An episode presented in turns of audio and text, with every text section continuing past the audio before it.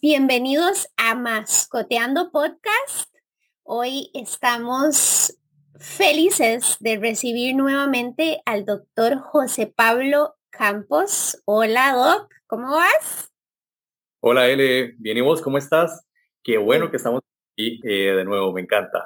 Ay, a mí también, bueno, todo súper por acá, felices de que la audiencia de Mascoteando Podcast sigue creciendo Hoy estaba revisando y bueno, ya nos han escuchado en cinco continentes. Así que bueno, cuando hablamos acá, hablamos desde Costa Rica, pero también le hablamos a Colombia, le hablamos a México, le hablamos a Venezuela, hasta Brasil, vi por ahí. Iba de Costa Rica para el mundo.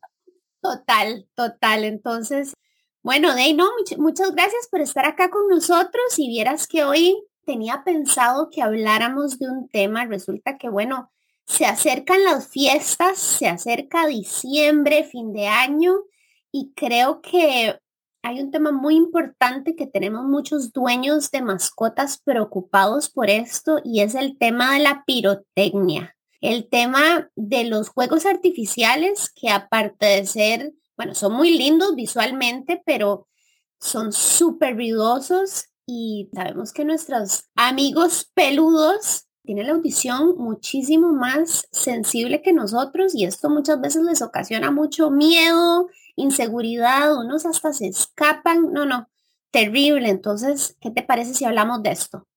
Súper, un súper tema, L. Eso es una consulta recurrente en nuestra clínica, sobre todo para estas épocas, ¿verdad? Que es cuando empiezan todas las celebraciones y todavía existe la, no sé si utilizar la palabra cultura de ah, utilizar los fuegos artificiales y la pirotecnia, pero sí es, eh, yo creo que este tema debe ir acompañado de una gran concientización.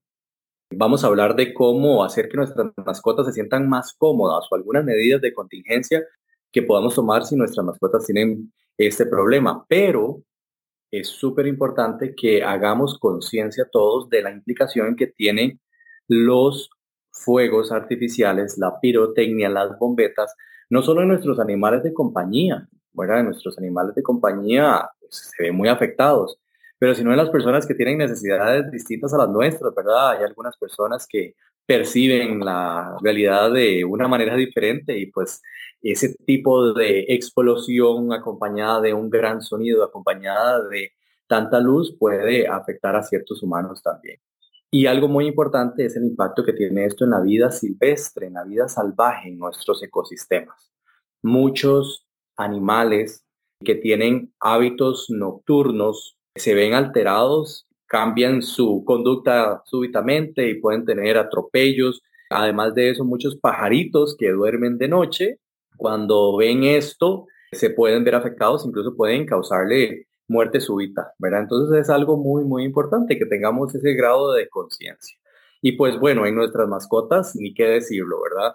Imagínate lo que es ser uno un perro pequeñito, con una audición súper desarrollada, un sentido de visión bastante bueno, y que de repente, de la nada, de manera masiva, a la medianoche, empiecen a sonar un montón de ruidos que no entendemos y que se, sienten cerca y que retumban y que hacen luz. O sea, pues eso es una experiencia terrorífica. Entonces es muy importante que nosotros los entendamos en primer lugar. Yo le decía la vez pasada a una clienta que tomara las medidas. Ella me decía, es que vieras que ya es la segunda vez que en fin de año el perro se escapa. A ver, a ver, a ver. Hay que hacer una barrera física segura que le brinde seguridad al perro para que no se vaya a escapar. Y después de ahí, pues yo creo que no es tampoco imposible acompañarlos durante estos momentos, ¿verdad? Ellos pues obviamente a nosotros nos consideran su zona segura y podemos brindarles algunas medidas de confort para que ellos estén más cómodos. Y justo esto me trae recuerdos del episodio que tuvimos sobre emergencias, que hablábamos de o sea, de cuidarnos a nosotros, pero cuidar también a, nuestro, a nuestra mascota en momentos de caos. Esto se podría considerar como una urgencia una emergencia porque la mascota lo está percibiendo y que se está cayendo el mundo prácticamente. Como cuando uno era niño y sonaban los, los truenos y uno no sabía qué era y bueno, ahí le pueden explicar un poco y después uno fue entendiendo, pero es un miedo que uno no sabe qué está pasando. Imagínate las mascotas, claro, con esos ruidos y esos, a veces hasta esos visuales, que entonces muy importante proteger a la mascota y es que a veces, digamos, yo me pongo en esta posición, yo tengo menos de un año de tener a, a mi perrita, yo no sé cómo ella va a reaccionar. Yo no, o sea, aún no la conozco lo suficientemente bien para saber cómo reaccionaría en ese caso. Entonces, yo voy a estar aún más alerta sabiendo que vienen las fechas para saber y para poder estar ahí para ella. Pero si ya es algo, o sea, que si yo ya sé que ella se asusta, tengo que tomar medidas sobre el asunto. Definitivamente, y eso es justamente a lo que yo iba ahorita. El, debemos como catalogar a nuestro paciente, ¿verdad? Ya si sabemos que le da miedo o sospechamos que le da miedo o ha reaccionado de manera adversa al sonido de un camión o a un trueno o lo que sea, tenemos que ir eh, sospechando que nuestro, nuestra mascota la va a pasar mal con la pirotecnia. Entonces empezamos a catalogar. ¿Qué le pasa, digamos? Eh, hay pacientes que son muy severo el, la reacción a la pirotecnia o a cualquier estímulo auditivo. Hay otros que son moderados y otros que son leves. Probablemente el paciente que tiene una respuesta leve no necesite mayor cosa más que tal vez acompañamiento, que esté en una zona segura y listo pero el paciente moderado y el paciente severo necesita que tomemos cartas en el asunto. Algunos pacientes incluso necesitan medicación. Existen sustancias médicas que podemos utilizar para que nuestro paciente esté más tranquilo durante el episodio. Y hay nutracéuticos también que nos pueden facilitar esta experiencia en pacientes que sean moderados. Por ejemplo, el uso de CBD a una dosis más alta desde el mes de noviembre, empezamos a darlo y vamos haciendo una dosis de carga hasta que nuestro paciente esté más tranquilo. Ese día, no sé, el día antes o el día de la celebración, le damos una dosis un poco mayor indicada por el médico veterinario y probablemente la vaya a pasar más bien. Va a estar ahí tontillo, no va a percibir las cosas tanto. El paciente severo, a ver, ahí sí ya que todo cambia porque el paciente severo se puede incluso autolesionar puede poner en riesgo su integridad simplemente por huir de donde está sucediendo ese evento. Tuve una experiencia una vez, hace muchos años, de un paciente que llegó eviscerado. Llegó con todo lo, el contenido del abdomen afuera porque se salió por una pared, la escaló, pasó el techo, se salió por las latas y se cortó el abdomen con unas latas. Eso es muy severo, muy, muy, muy severo. Entonces sí necesita una aproximación completamente diferente.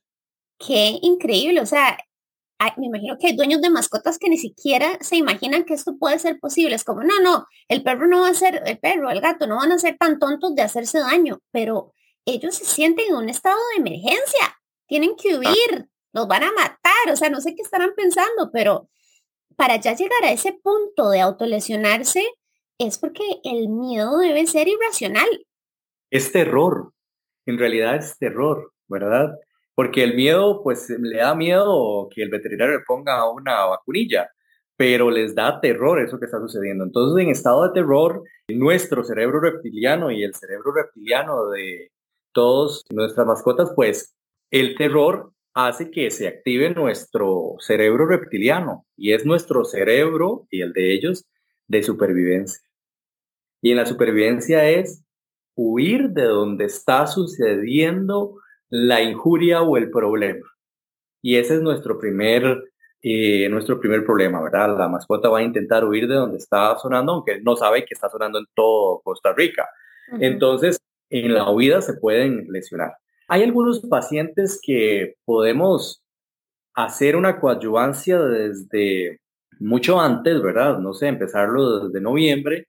Por ejemplo, como te decía antes, con el CBD, existe las flores de Bach para perros hay un remedio que lo hacen, o sea, que lo formulan los terapeutas florales, que se llama remedio contra el terror y el miedo. Y tiene una combinación de flores que hacen que el paciente se sienta más cómodo durante esta experiencia y en realidad como que lo, lo ignora completamente.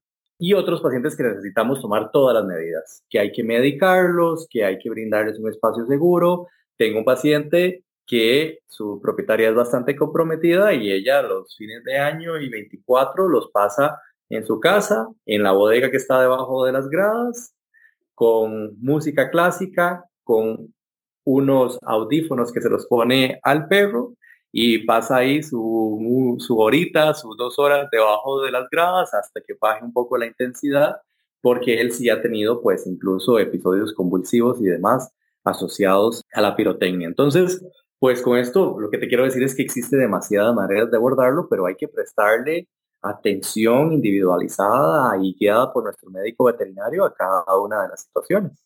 Definitivamente. Y súper importante tener eso en cuenta. Primero que todo, conocer a nuestra mascota para saber qué tanto va a reaccionar.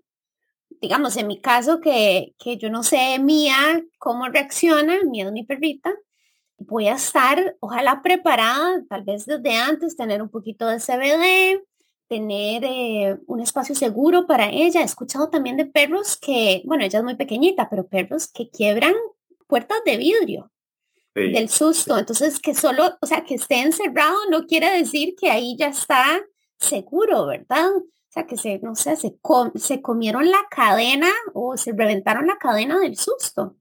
Entonces, o sea, tener todas estas consideraciones y, bueno, como siempre recalcamos, hablar con nuestro médico veterinario desde antes, porque estamos, mencionando el CBD y estás eh, mencionando las flores de Bach, pero esto es como muy tal vez hasta como preventivo leve, ¿verdad? Pero me imagino que hay drogas aún más fuertes, bueno, farmacéuticas, que nos pueden ayudar en este sentido.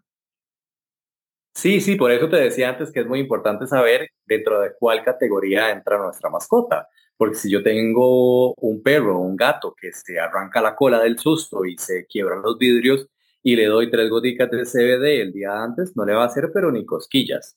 Entonces, eso es muy importante, saber dónde estamos, cómo es el comportamiento de nuestra mascota y empezar a tomar las medidas con tiempo, guiadas por el médico veterinario, insisto muchísimo, para saber cuál es la sustancia que más podemos utilizar y qué mejores resultados vamos a tener con ella. Porque al final de cuentas, eh, me pasa a veces, por ejemplo, el 23 de diciembre que la gente llega y dice, ay, me vende una pastilla para que esté tranquilo mañana. A ver, hay algunas pastillas que necesitan una consulta médica, que necesitan exámenes de laboratorio para asegurarnos de que no vamos a causar un daño, ¿verdad? Una benzodiazepina, por ejemplo, va a necesitar una guía médica de por medio, pero unas pastillitas que tengan tilo, es necesario dárselas por muchos, muchos semanas o incluso meses para que haga un efecto real en ese momento. Una pastilla que tenga triptofano, que también existen en el mercado, son de venta libre incluso, eh, van a necesitar menos tiempo, pero necesitamos dársela, necesitamos que haya acumulación en sangre de este tipo de sustancias tranquilizantes para que hagan el efecto deseado en el momento. Porque es muy común que nos digan, es que le di pastillas el año pasado y no le funcionó de nada. A ver, señor, señora, si se lo dieron un día antes, una pastillita de tilo, créame que perdió los 800 que cuesta la pastilla y su perro la pasó mal porque no le va a hacer absolutamente nada. totalmente. Bueno, de ahí uno necesita escuchar estas cosas porque a veces no, no sabemos, ¿verdad?, cómo va a funcionar o qué tan severo es el asunto, pero eso es lo importante, prepararnos desde ya y tenerlo en mente. Sí, sí, sí, sí. Y pues hay frecuencias de sonido que pueden inhibir de alguna manera las ondas de sonido que producen la pirotecnia. Entonces los invito a que busquen, hay listas en YouTube y en, y en Spotify de música relajante para pirotecnia y se ha demostrado que tiene frecuencias que pueden inhibir un poco estos sonidos y con los cuales nuestros perritos y gatitos se pueden sentir mucho más cómodos. Me encanta que siempre nos recomendás eh, listas de reproducción para animales. Me fascina. Sí, sí, sí, funciona mucho, mucho. La música, no soy muy, no soy una persona muy de música, pero he visto, digamos, en mi consulta que siempre tenemos mejor respuesta con ellos cuando hay música de por medio. Maravilloso, maravilloso. Bueno, Doc, Muchísimas gracias por tus consejos. Definitivamente hay que tomar acción, hay que cuidar a nuestros animales, sobre todo de que sigue habiendo pirotecnia, que puede ser como mucho de celebración, pero otros lo sufren muchísimo, entonces tenemos que cuidarlos y cuidarnos entre todos también. Definitivamente quiero que haya, pues, como te dije antes, un mensaje de conciencia para que cada día sea menos la cantidad de pirotecnia que hay en nuestras celebraciones hay muchas maneras de celebrar que no sea con algo que pueda causar daño hacia otros humanos y otros seres vivos, tanto domésticos como silvestres. Entonces, ojalá que algún día este podcast no tengamos que hacerlo nunca más. Eso esperemos, eso esperemos. Te agradezco muchísimo y bueno, nos escucharemos muy pronto. Muy pronto, muchas gracias. Chao, chao. Buena vida, chao.